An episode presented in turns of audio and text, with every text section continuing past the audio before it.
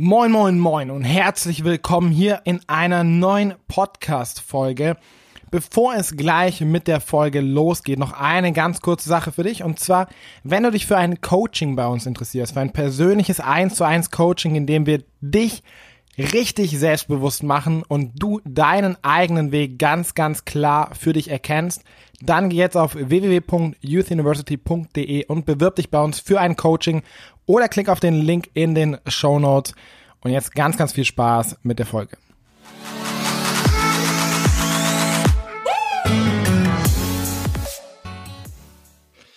So, moin, moin, moin, unsere lieben Zuhörer. Herzlich willkommen hier zu einer neuen Folge. Heute haben wir einen ganz besonderen Interviewgast und zwar die liebe Anastasia. Die ist 20 Jahre jung und hat mittlerweile eine Plattform für Frauen gegründet, in der sich Frauen gegenseitig unterstützen, weil das fehlt heutzutage.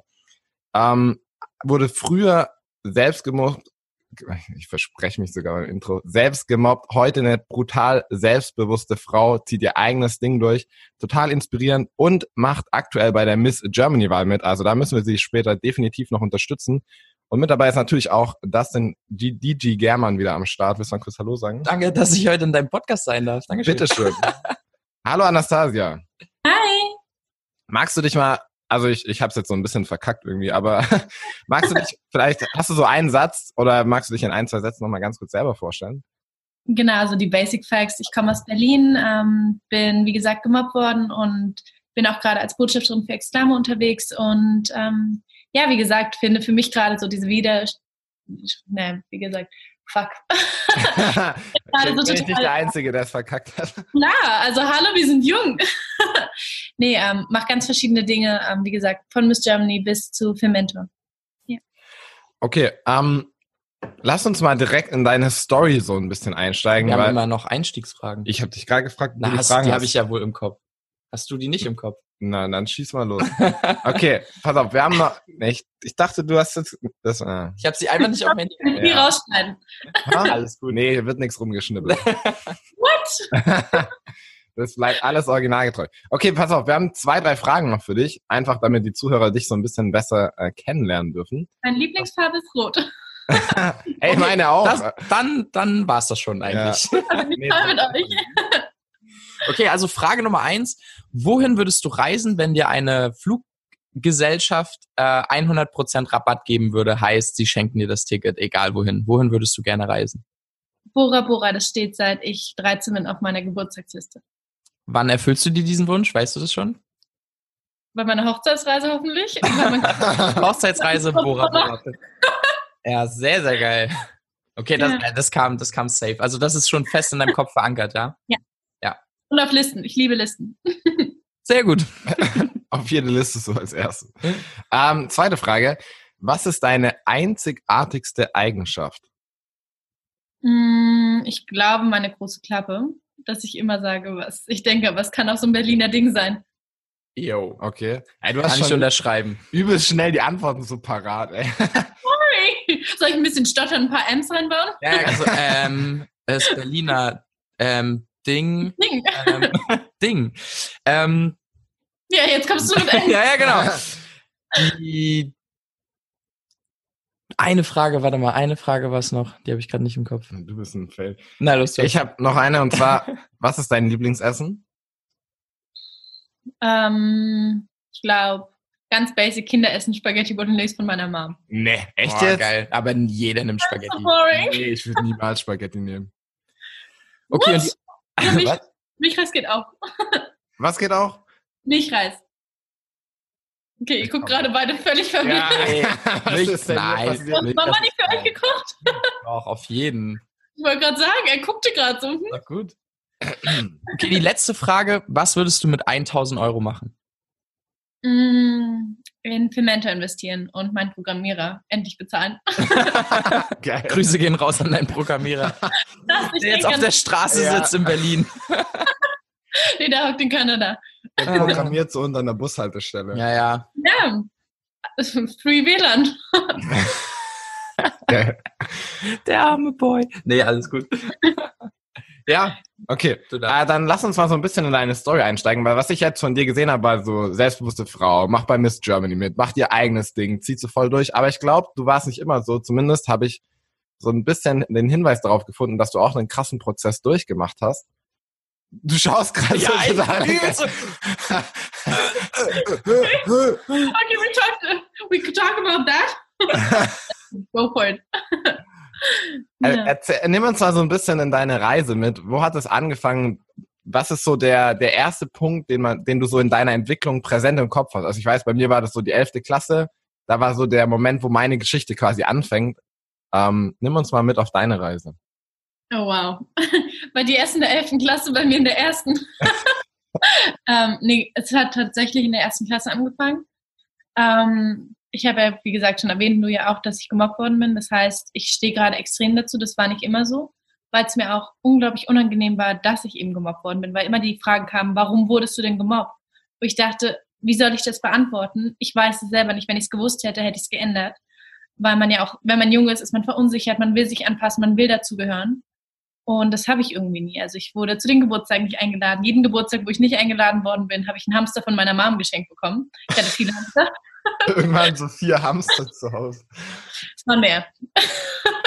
nee, und ähm, es hat, wie gesagt, in der ersten Klasse angefangen. Ich habe immer, war sehr eine Rampensau. Ich bin ein Theaterkind gewesen. Mein Vater ist im Theater und meine Mom war früher Pressesprecherin im Theater und in der ganzen Kunst- und Kulturszene. Das heißt, ich bin damit aufgewachsen, dass ich auf die Bühne wollte. Und ähm, ja, das war dann in der Grundschule so, dass ich jede Hauptrolle bekommen habe, durchweg. Und der Neid der Klassenkameradin war da, das beliebteste Mädchen, wollte auch unbedingt immer die Hauptrolle, hat aber immer nur die Zweitbesetzung bekommen. Das heißt, damit fing es dann schon an. Und ähm, dann kam es dazu, dass ich unglaublich viel gereist bin mit meiner Mom, dass ich immer irgendwie andere Klamotten anhatte. Ich hatte dann die neueste Kollektion aus, was weiß ich, der USA, die dann halt erst ein halbes Jahr später in Berlin war. Vorher dann so, "Hö, was trägst du denn da? Und dann so ein halbes Jahr später haben sie es getragen, wo ich dachte, ja, toll, was trägst du denn jetzt? Und ähm, genau, es gab auch Anti-Anna-Gruppen damals, also auf SchülerVZ noch, ähm, wo da irgendwie blöd über mich geredet worden ist. Und ich hab, bin unglaublich ungern in die Schule gegangen. Irgendwann habe ich mich auch nicht mehr getraut zu melden und so weiter. Und es ging dann weiter im Gymnasium, weil damals war es noch mit dem Einzugsgebiet. Das heißt, ähm, dass halt alle Leute, mit denen ich eh vorher in der Klasse war, die mich gemobbt haben, wo ich eh das gemobbte Mädchen war. Und aus der Rolle, der ich nicht rauskam, war ich dann auch wieder in der gleichen gymnasialen Oberstufe. Und ähm, ja, dieser Prozess hat sich durchgezogen bis zur 10. Klasse, drei Tage vor den Sommerferien, wo ich dann gesagt habe, okay, ich halte es nicht mehr aus. Wenn ich jetzt nicht irgendwas mache, dann weiß ich nicht, wie lange ich das noch durchhalten soll und bin dann ähm, gewechselt aufs Humboldt-Gymnasium, so eine Schule in Tegel, wo ich voll lange mit der Bahn hinfahren musste. Vorher war ich so ein überprivilegiertes Mittekind, irgendwie fünf Minuten zur Schule gebraucht und was weiß ich. Und das war das die beste Entscheidung, die ich machen also fällen konnte. Und äh, ja, da hatte ich echt nochmal wunderschön zwei Jahre gutes Abi gemacht und habe dann echt gesagt, gut, das war's für mich. Und dann nach dem Abi ging es erst richtig, richtig los für mich. Also da war wie so nach dem Motto, du hast jetzt diese kack zwölf Jahre überlebt und jetzt enjoy life und here you go, honey. Was hast du am Ende gesagt? Here you go, honey. Also, Entschuldigung. Ach so. Ich Ah, Ich Ja. finde es voll witzig, weil das kennst du das, wenn man so, wenn du fünf Minuten zur Schule brauchst, kommst du immer zu spät und wenn du eine Stunde brauchst, bist du immer pünktlich. Also zumindest ging mir das war immer. immer zu spät. Es war egal, ob ich eine Stunde gebraucht habe oder fünf Minuten. Ich war immer zu spät. Es war, ja. Du hast gesagt, nach der 12. Klasse war bei dir irgendwie so alles, da ging es dann richtig los. Ähm, Was hast du direkt, also was hast du danach gemacht? Du hast dein Abi gehabt und dann, wie ging es weiter Ja, für dich? ich habe direkt angefangen zu studieren, aber es war für mich nicht so mein Ding. Also ähm, habe ich das studiert? Kommunikation. Also Klassiker. the basic, irgendwas mit drin. nee, ähm, und habe dann in der Serie mitgespielt von Nickelodeon für zwei Monate. Und danach habe ich meinen Ex-Freund kennengelernt, der in Monaco zwei Privatjetfirmen hatte. Das heißt, ich bin direkt nach Monaco gezogen, ähm, mit 18, wurde dann 19 da, in Nobu mit Privatjetflug und allem. Das heißt, ich hatte so ein komplettes Luxusleben. Meine ganzen Hater sind mir zu dem Zeitpunkt dann schon gefolgt und haben immer Story geguckt. Meine Mom und ich haben ein sehr freundschaftliches Verhältnis. Das heißt, sie guckt immer, wer meine Story guckt, weil ich, weiß nicht, 18.700 Followern gehe ich das nicht mehr durch. Aber sie hatte extrem viel Spaß dann. Don't ask me why. Und sie, die haben geguckt. Damals war das halt noch voll das Ding. Mittlerweile gucken sie noch, aber fuck it. Also ähm, Ja. darüber bin ich dann auch hinweg. Ist jetzt nicht mehr, dass ich Freude-Tänzchen mache, so nach dem Motto, fuck you. ähm, nee, genau, wie gesagt, habe dann in Monaco gelebt und ähm, ja, bin dann mit 19 bin ich dann wieder ausgezogen, also zurück nach Berlin gekommen, weil mir auch diese ganze Oberflächlichkeit, dieses die einzige im Restaurant sein, die noch das Gesicht bewegen kann, weil alle so gebotoxt waren, dass das Lächeln wirklich nur noch so aussah, dass die Mundwinkel ein bisschen zuckten. Und dachte ich, okay, I'm going back to Berlin. ja, genau. Und dann? Und dann ähm, war ich wieder in einer Beziehung. ähm, nee, und ich habe immer wieder das mit dem Schauspiel verfolgt. Ähm, steht auch auf meiner Filmentor-Seite. Ich habe es immer probiert. Also es hat auch oft geklappt. Ich bin gerade das Werbegesicht für Snapchat und so weiter und man sieht mich oft in der YouTube-Werbung, wo dann irgendwie Snapchat ich und was weiß ich, meine Geschichte komme. Aber ähm, mit großen Filmräumen wurde es nie sowas, wo ich einfach denke, das ist nicht meins. Ich bin nicht so der perfekte Nachsprecher, wenn mir ein Regisseur sagt, geh nach links, sage ich, du, rechts wäre doch besser und habe dann irgendwann entschieden, okay, das ist nicht mein Weg und habe dann so ein kleines Auswahlverfahren gemacht, dass ich gesagt habe, was will ich wirklich werden? Was, weil ich war dann, wurde dann so 20 und dachte so, scheiße, jetzt musst du aber echt was Ernsthaftes machen. Die ganze Zeit kamen Leute, studier doch jetzt ernsthaft und du musst doch, ähm, so, hi Mom. Hallo Jungs. Teil 2, haha, wie sich das gehört. Jetzt wisst ihr, woher die große Klappe kommt. ähm, genau, und habe, ähm, wo war ich? Ah, genau, habe dann gedacht, dass ich jetzt was Ernsthaftes machen muss, das aber Studieren, wie gesagt, nicht ganz so mein Ding ist. Habe dann ein Praktikum bei der Berlinale gemacht, habe die VIP-Betreuung gemacht und Fotografenbetreuung, wo ich jetzt wirklich sämtliche Fotografen Berlin kenne. Und wenn ich auf irgendwelchen Veranstaltungen bin, auf dem roten Teppich, schreien die mal meinen Namen an und immer so, wer ist denn das? Scheiße, die kenne ich gar nicht. Ich immer so, so wenn es schon nicht mit der Schauspielkarriere wird, dann wenigstens auf dem roten dann Teppich. So, ja und habe dann ähm, direkt danach, weil ich in so ein kleines Festivalloch gefallen bin, nach der Berlinale und gesagt habe, ich muss was machen, wurde ich dann Head of Content bei TEDx Deutschland. Also TEDx Berlin, TEDx ja. Hamburg und TEDx Frankfurt. Wie bist und du da rangekommen?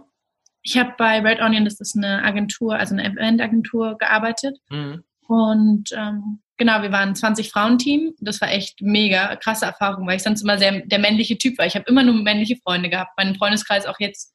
Ich habe bei Geburtstag fast nur Typen eingeladen, wo ich denke, scheiße, so ich mache was mit Frauen. ähm, nee, aber es ging mir halt auch darum zu sagen, ich will diese Angst vor Frauen ein bisschen von mir loskriegen, weil das war halt irgendwie so tief in mir verankert wegen diesem Mobbing, ja. dass ich gesagt habe, ich muss da irgendwie in so ein Frauenteam rein und tu mir das jetzt an es war eine super schöne Zeit und die haben mir auch neulich ganz liebe Briefe geschrieben. I'm in love. Oh, das ist echt schön. Okay, das war jetzt deine Interview-Story, die du sonst immer raushaust. Äh, ich will aber nicht so an der Oberfläche bleiben. Und zwar ähm, habe ich direkt eine Frage. Wie, erstens, wie hast du deinen Freund damals kennengelernt? Und wie war dieses Leben für dich, wenn du sagst, ihr wart so krass im Luxus? Ähm, ja, nimm uns mal damit.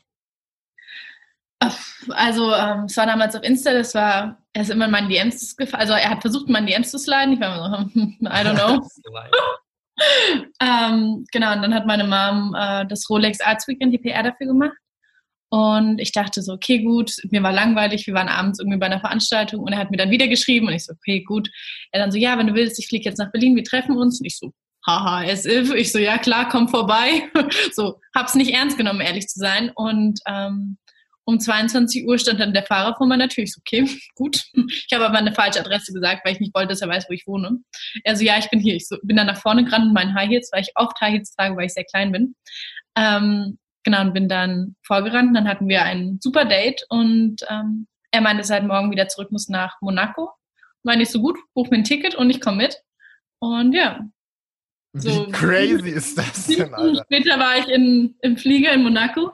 Genau, aber es war echt super toll. Auch er war total entspannt. Irgendwie. Ich hatte ein anderes Zimmer erst und so weiter. Ich fühlte mich so wie eine Prinzessin oder wie bei Fifty Shades of Grey. Der muss ja auch ins andere Zimmer. Mhm. That was my story.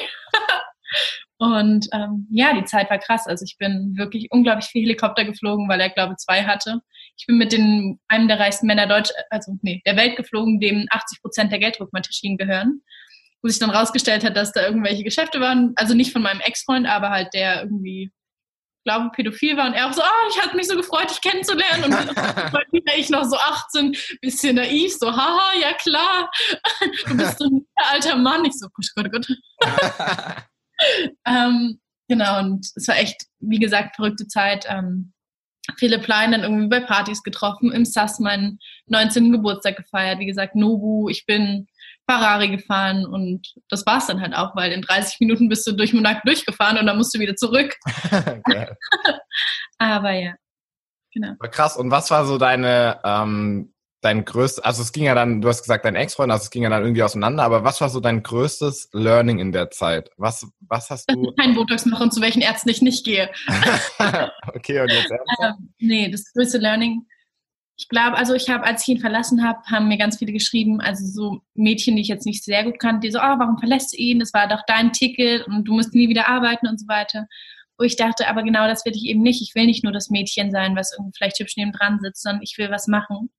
Und dadurch kam halt auch dieser Drang, so ich will nicht nur ein belangloses Leben haben, wo es darum geht, habe ich hübsche Nägel, habe ich hübsche Haare, welches nächste Kleid kaufe ich mir. Abgesehen davon hasse ich shoppen. Das heißt, meine Lebensaufgabe hat mir nicht mal Spaß gemacht. Und ähm, ja, habe dann mich dafür entschieden, dass ich gesagt habe, okay, das war es für mich. Meinst du, dass du ohne diese Zeit auch in diesen Drang gekommen wärst, dein eigenes Ding zu machen?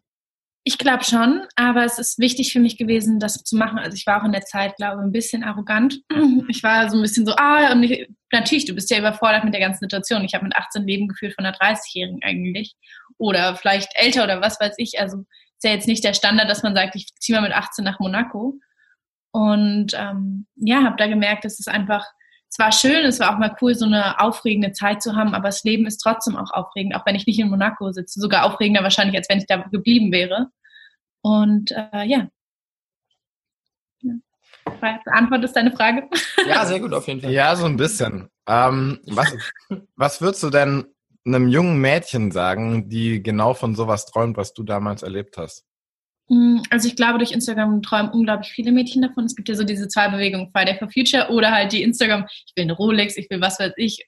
Ich kann sagen, ich habe eine Rolex, ich bin Ferrari gefahren und so weiter und so fort das macht dich im Endeffekt auch nicht glücklich. Und du hast ganz andere Probleme. Du hast, also es ist ja immer der Basic, ah, Geld macht dich nicht glücklich. Natürlich heute man lieber im Ferrari als irgendwie auf dem Fahrrad. Ist nicht ganz so kalt. Ja. Man hat Sitzheizung. Aber ähm, ja, ich würde mich selber nicht dafür verkaufen wollen. Also wenn es bedeutet, dass du dir dann den sogenannten Sugar Daddy anlegen müsstest, zum Beispiel. Ich bin in meinen Freund unglaublich verliebt gewesen, aber manche Mädchen sind ja dann so, ha, dann hole ich mir einen älteren Typen, wo ich denke, mm, don't do it, weil du verkaufst dich selber, du bist irgendwann auch nicht mehr authentisch und du weiß nicht, du wirst so ein bisschen, das, was du innerlich bist, finde ich, geht irgendwann nach außen. Das heißt, die ganze Schönheit, die du vielleicht vorher hattest, geht auch dann irgendwann verloren. Deswegen hängt an eurer Schönheit, hängt an eurer Seele. Stay with your good life.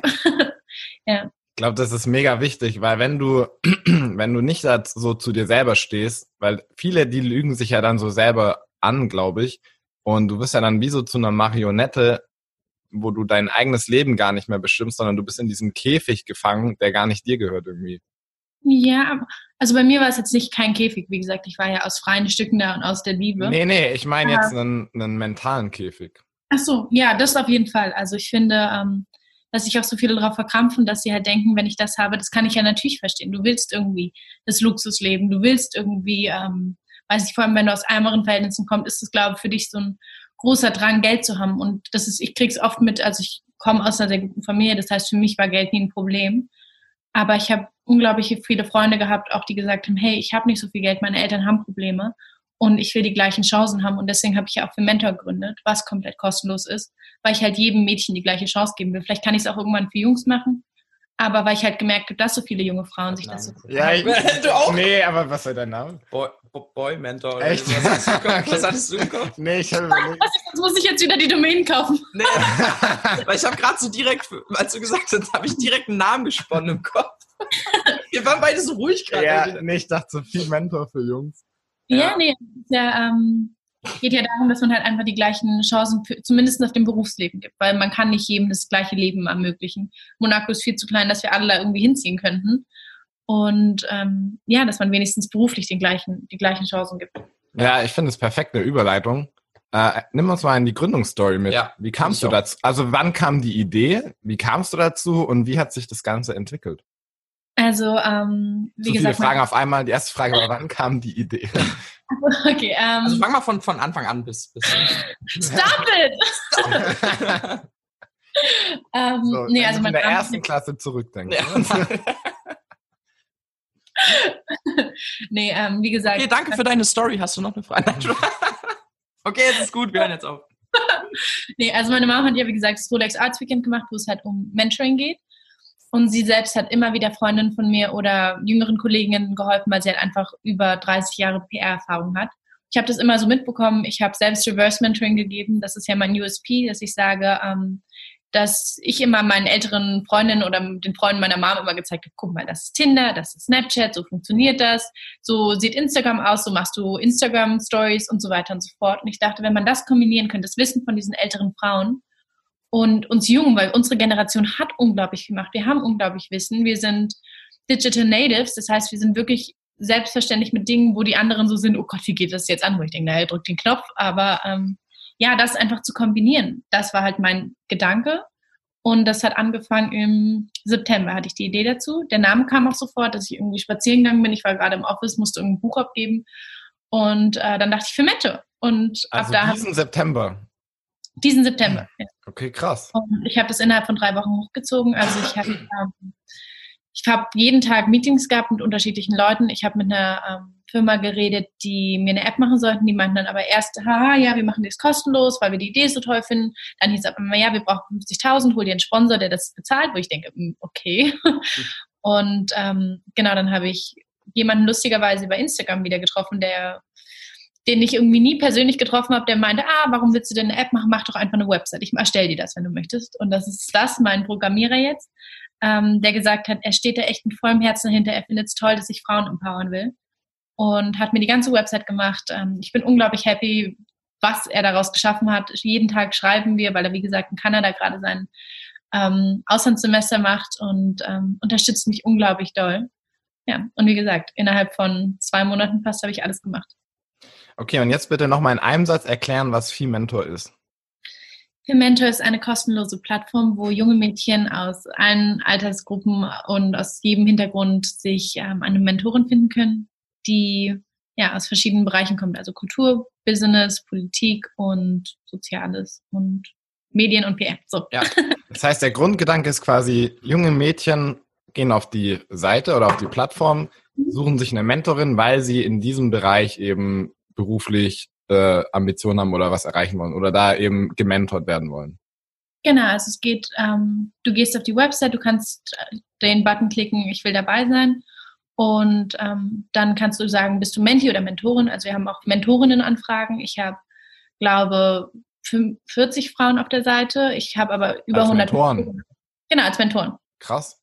Aber ich habe 100 Mentorinnen, über 100 Mentorinnen mittlerweile gesammelt, die wir halt noch nicht alle auf der Seite haben, weil wir jetzt eine neue Section aufmachen.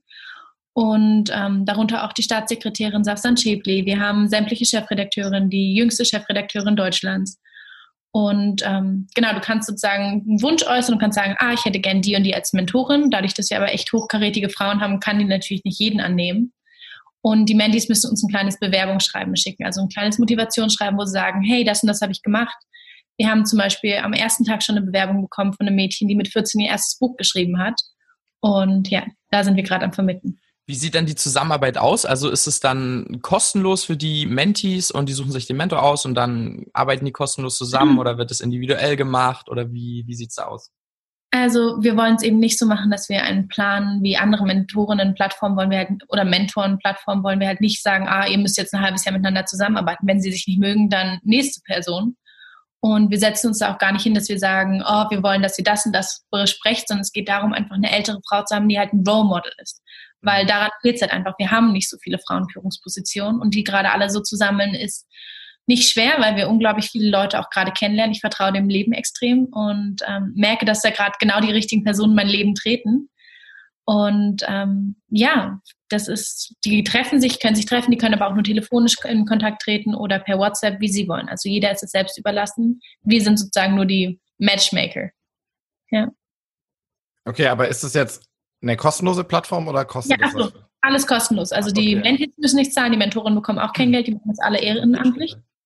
Stimmt, den kostenlos. Ja, ah, mein Gehirn ist noch nicht so aktiv. So. Same. Ich bin gerade. du willst Bescheid. ja. Um, ähm, und wie lief das so ab? Du sagst so, du hast es in drei Wochen hochgezogen. Also war das wirklich so, ich habe die Idee gehabt, ich wusste, das mache ich so und so und dann hat das alles funktioniert oder gab es da so ein bisschen Hindernisse auf der Reise oder Ähm, ja, also ich bin eine von 11 Prozent der weiblichen Gründerinnen und das ist halt echt schade, dass wir so wenige sind. Das heißt, ich hatte gar nicht, dass ich mal eine Frau an der Seite hatte, wo ich fragen konnte, hey, wie ist das denn? Ähm, weil ich halt das schon sehr in dieser weiblichen Szene lassen wollte. Ich gesagt habe, okay, wenn ich schon eine Plattform für Frauen mache, muss ich auch eine Frau befragen. Und ähm, ich hatte wie gesagt, die Idee, den Namen gehabt, dann habe ich sofort selber versucht, eine App zu programmieren. Ich habe noch keine Ahnung gehabt davon. Es war unglaublich schwer, es sah blöd ja, aus. voll cool, dass du direkt so damit selber gestartet bist. ja, das habe ich dann nach der Arbeit immer gemacht, dass ich dann geguckt habe, äh, welche Plattformen und habe das dann aufgegeben und bin dann, wie gesagt, in Kontakt getreten mit verschiedenen Firmen, die Apps programmieren können. Und das war so ein bisschen mein Hindernis, weswegen auch die App jetzt ein bisschen länger dauert. Ich wusste auch nicht, dass es drei Monate dauert, sowas zu machen. Ich dachte, das macht man mir in der Woche oder so. Ja. Das war so mein Fehldenken, aber ja, ja. das mit der Website ging unglaublich schnell. Ich musste, ich habe den BZ Berliner Heldenpreis bekommen 2019. Das war dann im Oktober, Anfang Oktober und ich war halt echt, ich muss diese Website bis dahin online haben. Mhm. Das heißt, am selben Tag der Preisverleihung habe ich diese App Web, also Website online gestellt und ja, das war so alles ziemlich stressig, aber ich bin happy, wie es aussieht. Ich finde es also persönlich total beeindruckend, einfach vor allem dieses einfach zu machen, so ne. Du hast eine Idee und du sagst, ey, das fühlt sich richtig an, das fühlt sich gut an. Wir haben auch im letzten Podcast-Interview, ich weiß nicht, ob du dir das schon angehört hast, wenn nicht, dann solltest du dir das unbedingt anhören, ähm, mit Finn, der meinte auch so, wir müssen mehr auf unsere Intuition hören. Also wenn uns das wenn es sich richtig anfühlt, was zu machen, dann müssen wir das einfach machen und nicht so das erst zerdenken, ob das Sinn macht, ob das nicht Sinn macht, sondern einfach machen. Egal, ob das sinnvoll klingt, sondern erstmal, du hast irgendwie dieses Gefühl, okay, ich muss jetzt eine Plattform machen, wo sich Frauen gegenseitig unterstützen, dann machst du einfach eine Plattform, wo sich Frauen gegenseitig unterstützen.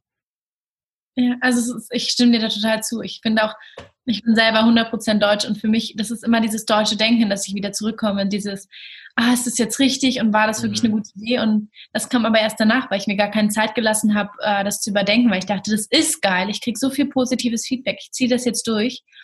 Und ich wollte halt auch nicht immer diesen Standardweg gehen, wie gesagt, Abi gemacht, studiert und so weiter und so fort, sondern ich wollte echt sagen, hey, gib ihm und ähm, ja.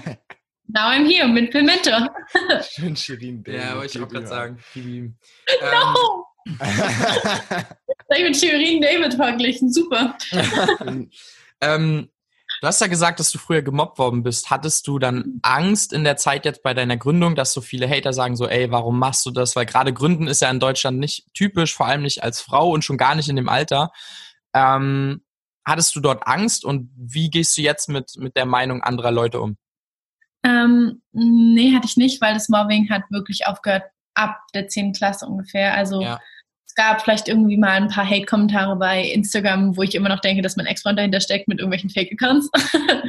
Aber ähm, ja, ich glaube, dass einfach ich gebe da nicht wirklich viel Mann drauf. Natürlich tut es weh. Natürlich, wenn ich irgendeine Nachricht lese, die mich runtermacht, bin ich traurig. Aber das passiert fast gar nicht mehr. Ich glaube, dass das Leben, wie gesagt, echt gesagt hat, du, du hast so viel Scheiße durchmachen müssen. Wir lassen dich jetzt echt in Ruhe, was das angeht. Und ähm, ich lasse mich. Ich mal gespannt, ob das so bleibt. Nein. Aber ich meine, so, du kannst es, du lässt es ja auch ganz anders zu. Du gehst ja auch voll anders damit um. Also ich habe eine Zeit lang, wenn ich zum Beispiel in Räume gegangen bin und Leute gelacht haben, dachte ich, das geht über mich. Hm. Und das so aus dem Kopf zu bekommen, war unglaublich schwer. Ich habe es aber geschafft. Und, Wie hast du das ähm, geschafft? Ich habe einfach mich nur noch mit Menschen umgeben, wo ich gesagt habe, das ist positiv, ich darf das gar nicht so persönlich nehmen. Und natürlich irgendwie einmal im Monat, ich bin eine Frau, ich ja vom Spiegel und heule mir die Seele aus. Ich bin dick, ich bin hässlich, ich bin untalentiert.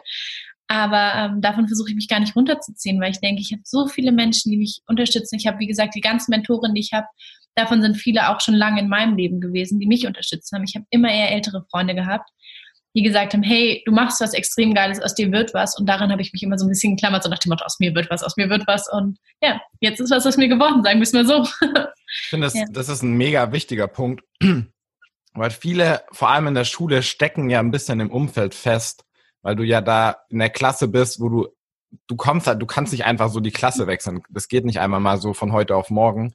Aber Nein. du kannst dich bewusst mit den Menschen umgeben, die dich unterstützen. Und selbst wenn es nicht live vor Ort geht, kannst du das online heutzutage machen. Das heißt, du kannst ja online äh, Gleichgesinnte quasi in dein Leben holen, mit denen du dich gemeinsam hochziehst. Ich glaube, das ist ein mega, mega wichtiger Punkt, weil vor allem, wenn du jung bist, ist das Umfeld sehr prägend.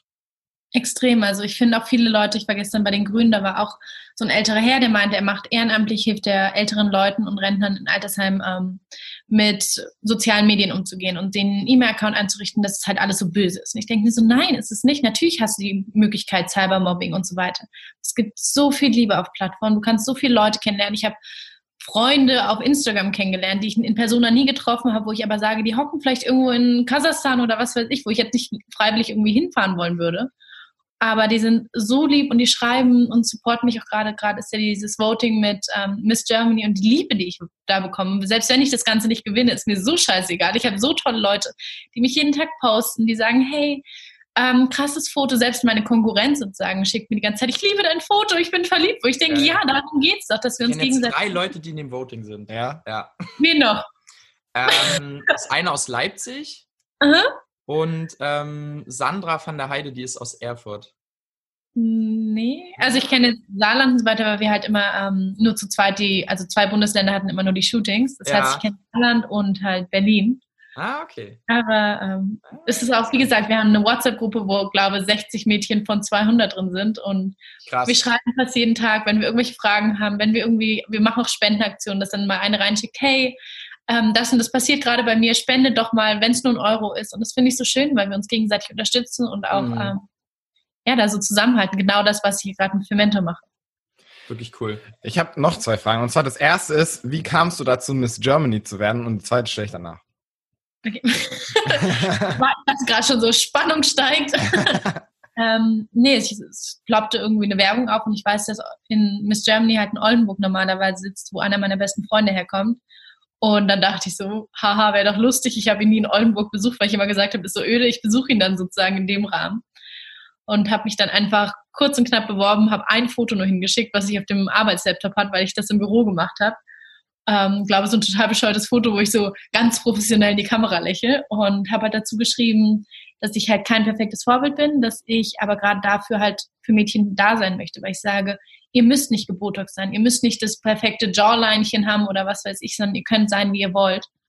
Und ähm, anscheinend hat sie überzeugt und ich wurde dann direkt zum Casting eingeladen von 7500 anderen Bewerberinnen. Und ähm, ja, habe dann gedacht, okay, mache ich jetzt mal. Ich habe mich nie als klassische Schönheit wahrgenommen, weil ich gesagt habe, okay, ich bin jetzt, ich wurde ja gemobbt, ich wurde ja auch wegen meinem Aussehen gemobbt. Also ich war nie dick, ich war nie unattraktiv, ich hatte nie eine feste Zahnspange, Brille hatte ich auch nicht, zumindest nicht in der Schulzeit. Mittlerweile ich trage keine. Aber ähm, genau, es war halt immer so ein bisschen die Frage, warum? Und ich dachte dann, ich bin nicht attraktiv genug. Und da jetzt sozusagen für Miss Germany im Contest zu stehen, bedeutet mir unglaublich viel. Aber es geht auch dieses Jahr das erste Mal darum, dass du was machst. Es geht nicht mehr darum, dass du eins über 1,76 bist, ähm, 90, 60, 90 hast oder was weiß ich, sondern es geht darum, dass du echt eine Message hast und ähm, ja, für was stehst. Ich glaube, deine Message ist äh, ganz klar dein Aushängeschild. Und was ich, was ich krass finde, so, dass du gesagt hast, keine klassische Schönheit, aber was ist denn eine klassische Schönheit? Na, es gibt ja immer so diese, die Augen, also zum Beispiel Bella Hadid ist ja eine der schön, also soll ja die schönste Frau der Welt gerade sein, weil du halt einfach rein rechnerisch sehen kannst, wo die Augen sind. Du kennst dich Bella Hadid, also sorry, alles gut. Ähm, da geht es ja darum, wie die Augen sitzen, die Nase, die Lippen. Und für mich war es immer, ich habe eine Stupsnase, so eine Berliner Stupsnase, unter der ich glaube schon leide, seit ich zehn bin, dass ich immer gesagt habe, hier Dünner und Mama und Papa. Ich habe irgendwie mit zehn Mal geheult. Ich will eine Nasen-OP, ihr was? seid schuld. und ähm, auch Lippendicker oder was weiß ich. Man hat ja auch diese Bilder die ganze Zeit, die man auf Instagram sieht von irgendwelchen Russinnen, die die Lippen haben und die Augen und was weiß ich. Und ich denke mir immer so, scheiße. Okay, Instagram-Filter wird rausgeholt, dann sehe ich auch so aus. Aber ja. Genau, also das ist für mich diese klassische Schönheit. Große Augen, große Lippen, kleine Schmandennase, keine Stupsnase. Und ähm, ja, immer perfekt. Aber ich finde, klassische Schönheit ist, wenn du es schaffst, dein Inneres nach außen zu tragen. Ja, aber da bist du schon viel weiter als andere. Also ähm, das ist halt einfach gerade, wie gesagt, durch diese ganzen Einflüsse, die man auf Instagram hat, dieses immer geschminkt sein, ich schmink mich fast nie. Ja. Das finde ich erstens mega beeindruckend, dass du einfach äh, hier tatsächlich so natural da sitzt. Aber äh, ich glaube, also das hat nichts damit zu tun, dass ich für, also hm, wenn jemand in der Lage ist, sein Inneres nach außen zu tragen, wird der Auto, also ich, ich glaube, der wird als Persönlichkeit ganz anders wahrgenommen und auch schöner wahrgenommen, weil wenn jemand wirklich so ist, wie er ist und lächelt und auch so eine richtig hässliche Lache hat, aber so richtig krass lacht, ne? Ich weiß nicht, ob du das kennst, aber ich habe den einen oder anderen Freund und ist Sag nicht den Namen. I'm nee, sorry. Ach, alles gut. ja, das meint er mich, das Arschloch. nee, alles gut. Aber wenn jemand wirklich nach außen so ist, wie er innerlich als Mensch ist, dann ist das für mich automatisch ein Mensch, mit dem ich gerne zusammen sein will. Und ich glaube, das, das spüren andere Menschen auch. Ich glaube nicht, dass es so, dass ich da irgendwie eine andere ähm, Wahrnehmung habe oder weiter bin als andere. Ich glaube, jeder nimmt das so wahr, weil es gibt ja Frauen, die sind voll mollig, aber die sind so shake it baby und dann sind die und, die, und dann und shake's auch. Ja. und dann feiert man die einfach, weil die so die stehen zu sich, die die sind mit sich selber im Reinen und die feiern einfach ihr Leben, so wie sie sind und ich glaube, das ist Schönheit und das nehmen auch Klar. die meisten Menschen dann auch als Schönheit wahr. Das Problem ist nur, dass sich halt eben viele nicht trauen, weil sie eben denken, Schönheit hat mit den mit der äußeren, also ist nur äußerlich. Ja, was ist, ähm, das, deswegen habe ich auch gesagt, klassische Schönheit. Also Schönheit ist für mich auch was komplett anderes. Aber diese klassische Schönheit ist wirklich das Äußere, dass man guckt und sagt, oh, das ist eine schöne Frau. Und ich habe auch viel wahrgenommen, dass ich Leute gesehen habe, wo ich am Anfang dachte, oh, ist die Bild schön. Und je mehr man die kennenlernt, merkt man, da ist, da ist einfach nicht mehr als diese Schönheit. Das muss nicht immer sein. Es gibt auch wunderschöne Frauen, wo ich sage, die am Kopf, Humor, Charme und alles. Und ähm, ja, also ich finde auch immer dieses, nur weil du hübsch bist, bist du nicht intelligent, finde ich halt auch so schade. Das, da geht man ja auch. Das?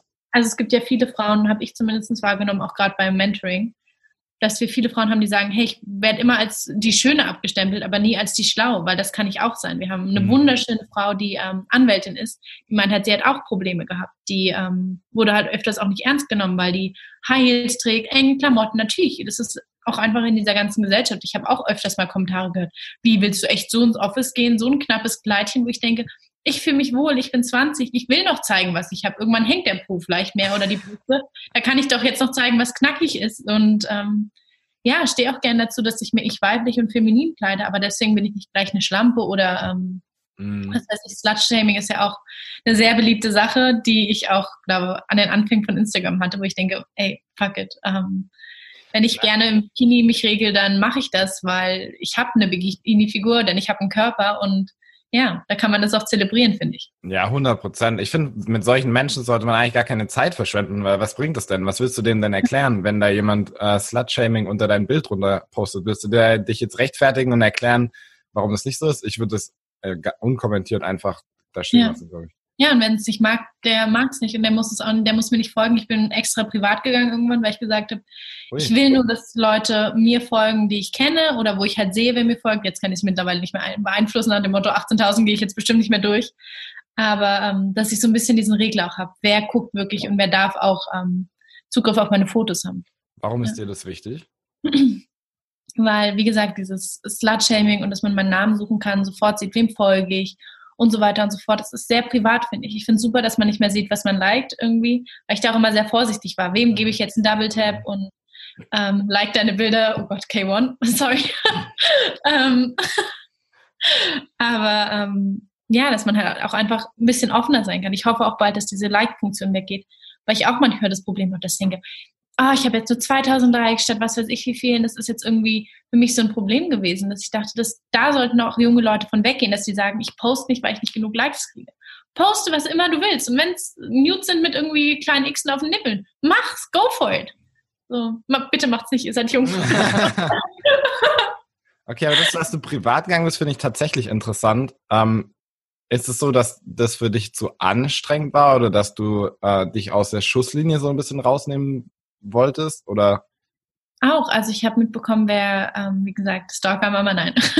Aber ähm, meine Mom ist ja auch, ist wie gesagt PR-Frau, macht Management. Das heißt, ich habe ja immer eine Managerin sozusagen zu Hause gehabt und das war mir auch sehr wichtig, dass ich da gesagt habe, hey, guck bitte, was ich da poste. Ich frage sie auch immer. Ähm, manchmal macht sie sogar die Fotos weil ich halt sage, obwohl ich jetzt, ich werde 21, dass ich sage, Mama, ist das okay? Was, was für ein Bild vermittel ich da? Und ähm, dann habe ich halt echt irgendwann gesagt, ich will nicht irgendwie die ganze Zeit gucken, was für ein Bild vermittle ich da. Ich bin, Instagram ist ein Teil von mir, so klein wahrscheinlich, was ich in Wirklichkeit eigentlich alles bin. Und da möchte ich machen können, was ich will. Und da hat niemand irgendwie zu gucken, der mir nicht folgt, sondern ja, also es gucken auch extrem viele, wenn ich offen bin. Jesus, wo ich immer denke, warum guckt der denn jetzt irgendwelche Leute, wo ich denke, du hast doch eine Freundin, hey, wait. ja, genau. Ja, du machst ja schon ganz schön viele Gedanken noch darüber, ne?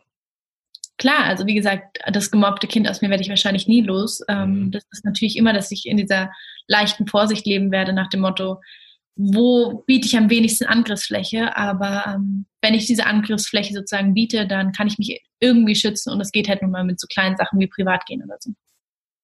Ich finde es ganz ehrlich ein bisschen schade, weil ich glaube, also, aber es, klar, es ist deine freie Entscheidung, ich sage dir nur meine ehrliche Meinung, weil ich finde, du bist eine Frau, die ist bewundernswert und wenn Menschen das nicht feiern, äh, dann feiern die das halt nicht. Aber deswegen solltest du dich nicht irgendwie einschränken, sondern einfach deine Message raustragen. Und vielleicht sehen das ja irgendwie, vielleicht sehen ein Bild ja ein Mädchen, wo du eine krasse Caption drunter schreibst, wo drin steht, ey, äh, Mädel, äh, ich wurde selber gemobbt, aber glaub an dich, zieh dein Ding durch und die folgt dir dann deswegen und die verändert deswegen ihr Leben, aber die hat die Möglichkeit nie, weil du eben privat bist und weil sie, aber sie lernt dich deswegen nie kennen. Ich, also ich finde Menschen, die der Welt etwas Gutes tun, sollten jede Möglichkeit nutzen, jeden Menschen mit ihrer Message zu erreichen. Weißt du, was ich meine? Ja, total. Also ich habe auch noch zwei andere Accounts, also da habe ich ein bisschen weniger Follower, aber da gehe ich halt eben viel mehr auf die Message ein. Aber ähm, mein privater Account, da gibt es auch Fotos einfach nur von Essen. Also ich bin so jemand, der sein Essen vorher fotografiert. Shame on me. aber ja, aber damit beeinflusst niemanden groß oder weiß ich nicht, bewegt irgendwelche Leben. Deswegen, ähm, ja, und ich denke immer, du lernst die Leute kennen, die du kennenlernen sollst. Und ich habe auch so sehr viele junge Mädchen, die mir auch folgen, die halt sagen, ah, cool und was du machst und finde ich super. Das heißt, ich habe da schon Leute, die ich so ein bisschen beeinflussen kann. Wie gesagt, für Mentor, das ist auch offen. Also die Instagram-Seite, wir haben das jetzt vor, glaube zwei Wochen erst online gestellt, auch mit Instagram und bedienen das erst seit einer Woche und da haben wir jetzt 100 noch was Follower, wo ich halt auch denke, es ist so schön, weil damit kann ich halt vielleicht auch irgendwie was bewegen. Aber mir geht es auch in dem Kontext gar nicht darum, viele Follower zu bekommen, wo es halt eher bei meinem größeren Account eine Zeit lang drum ging, sondern es geht mir darum, wirklich Leute zu bewegen. Und wenn es dann jemand sieht, dessen Leben ich verändere, verändere mit einer kleinen Caption, ist es. ja, voll gut. Ähm, was ist denn so dein Ziel in den nächsten Monaten? Also sagst du, gehst du all in mit viel Mentor oder hast du auch noch andere persönliche Ziele oder ist das jetzt erstmal so dein Hauptding? Also ähm, ich habe zwei Partner, das ist also einmal ein Partner Business Home Society und ich bin Genossenschafterin bei der Weiberwirtschaft und will da einfach noch mehr Frauen animieren dazu, dass sie zu uns kommen, dass sie Mentorinnen bei uns werden. Ich will auch unglaublich viele Mentis haben. Also ihr seid ja, ihr habt ja auch die Schüler, die euch zuhören. Das heißt, wenn da irgendwelche Mädchen sind, die Lust haben, einfach mal raufzugehen, darum geht's mir, dass ich wirklich viele junge Mädchen erreichen kann. Und ähm, jetzt gerade sind wir auch auf der Suche nach Sponsoren. Das heißt, ich gucke gerade, wer ist bereit, in eine Non-Profit-Sache Geld zu stecken, weil es ist einfach ein Prestigeprojekt. Es geht darum, auch einfach zu helfen und nicht nur mit dem Gedanken, oh, wie kann ich das schnellste Geld machen, weil so bin ich null rangegangen. Ich habe wirklich gesagt, wie kann ich den anderen was geben, ohne dass ich was zurückbekomme. Aber langfristig müssen wir halt schon gucken, welche Gelder haben wir und so weiter und so fort. Und dass ich einfach ja viele Leute bewegen kann. Ich bin jetzt auch zu ein paar Talks eingeladen als Speakerin und ähm, ja damit einfach Leuten, weiß nicht, von meiner Message zu erzählen und damit vielleicht hoffentlich Leute zu bewegen. Also direkt mal der Call to Action, wenn du ein Mädchen bist, dann geh jetzt auf www.fementor.de oder sie können dir ja auch auf deiner Instagram-Seite folgen. Wie heißt du da? Anastasia.bahn, also B-A-R-N. Ja. Genau. Wir hauen alles in die Show Notes. Ja. Yay! Super. Mentor als erstes und dann ich. An dich. Okay. Eine letzte Frage habe ich noch. Und zwar, man merkt schon äh, die ganze Zeit, du sagst so, du vertraust auf das Leben, du glaubst, die Menschen, die in dein Leben kommen sollen, die kommen auch in dein Leben. Mhm. Wie, wie kamst du dazu und wie funktioniert das für dich? Ähm, ich habe eine sehr spirituelle Mama. Also das heißt, wir haben Räucherstäbchen, wir haben Tarotkarten, wir haben Pendel und sie hat auch eine Hypnoseausbildung gemacht. Das heißt, ich bin natürlich in dem Denken groß geworden. Ich, sie ist alleinerziehende Mama, seit ich, zehn bin. Und ähm, das heißt, ich habe sehr eine weibliche Energie gehabt und wurde halt von ihr eher beeinflusst. Und sie hat immer gesagt, da gibt es was Höheres. Und ich glaube auch dran. Also diese Arroganz zu sagen, wir sind die einzigen im Universum, die irgendwie menschliches Leben haben. Ja, fuck it. Als ob. Also wenn, ob es jetzt grüne Aliens sind oder weiß nicht, nur irgendwelche Mikrokörper. Ähm, ich glaube, da gibt es viel, viel mehr da draußen. Und diese Arroganz zu sein, wir sind so die Tollsten und wir sind die Supermächtigen, ist einfach bescheuert. Ich glaube ans Universum und ich glaube, dass einfach ja, wie gesagt, dass das was Höheres gibt, was uns auch einfach zusammenfügt. Also man lernt genau die Menschen kennen, die man kennenlernen soll. weil da vielleicht oben jemand sagt, hey, ihr beiden passt zusammen. Sozusagen das, was ich mit Femento mache, macht vielleicht da oben jemand mit ähm, Matchmaking von Menschen. Und ja, ich glaube, durch diese spirituelle Mama bin ich da so ein bisschen hingekommen. Ja. Sehr, sehr cool. Ja, das war mein. Deine letzte Frage. Ja. Ähm, noch eine allerletzte. ähm, was würdest du der fiktiven äh, 16-jährigen Lisa kurz vorm, na gut, sagen wir mal 18, kurz vorm Abi, ähm, mit auf, mit auf den Weg geben? Laut. Entschuldigung. ähm, mach weiter so, wie du bist und lass dich nicht irgendwie gib nicht diesen Sachen nach, damit du dazugehören kannst. Also man muss dazu vielleicht auch sagen, ich habe noch nie Alkohol getrunken und noch nie geraucht. Ähm, das heißt, ich habe, auch wenn ich dazugehören wollte, habe ich nicht die Sachen gemacht, um dazu zu gehören. Das kann ich jedem 16-jährigen Lisa, Anna, Marie, was weiß ich empfehlen. Mach's nicht, um dazu zu gehören. Mach's für dich vielleicht, aber mach's nicht, wie gesagt, für andere. Das heißt, immer bei sich bleiben. Aber das ist auch wichtig, seine Werte zu kennen. Kennst du deine Werte, also hast du Werte und Prinzipien, nach denen du handelst?